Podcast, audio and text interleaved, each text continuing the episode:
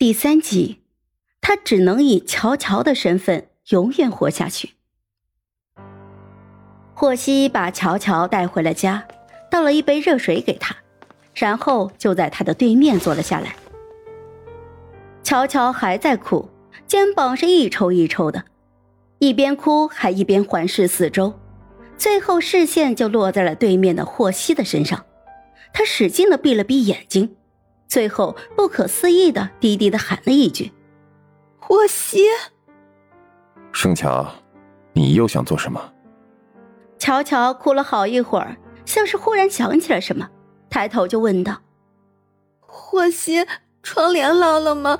千万不要被拍了。”霍希，见到你，我我好开心啊！但是今天我发生了一些事。一一些很不可思议的事，我 我顾不上开心了。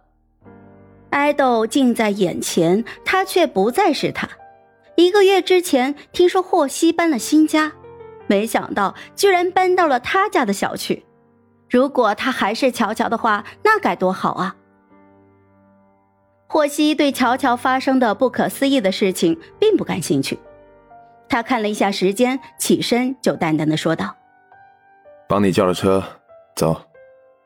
乔乔脑子是乱得一塌糊涂的，有气无力的就跟在了霍希的身后。电梯直通车库，车子就等在了外面。对于霍希这样级别的明星，安保措施是做的极为严密的，不用担心会有记者潜入。霍希就替乔乔拉开了车门，淡淡的说：“好好休息。”乔乔点了点头，俯身上车，车门关上。霍希正要折回的时候，乔乔忽然就摇下了车窗，喊住了他：“霍希，明晚上演顺利。”“哈，谢谢。”乔乔坐了回去，跟司机就报了盛乔家的地址。到家已经很晚了，第二次回到这个冷冰冰的陌生的家里，乔乔环视了四周。看着看着，又不争气的哭了起来。他以为总有一天能够换回去，原来不可能了。属于乔乔的所有通讯方式都已经无效，无论是微博上的好友，还是脸书上的大学同学，他们抛出来的合照里面都没有了他。乔乔这个人就这么悄无声息的消失了。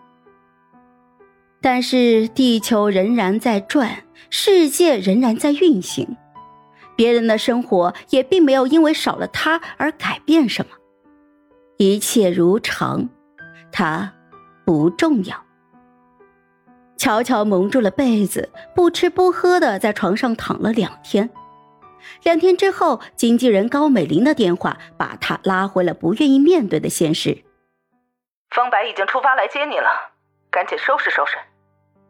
电话挂断，半晌之后，乔乔慢腾腾的坐了起来，走到了化妆间。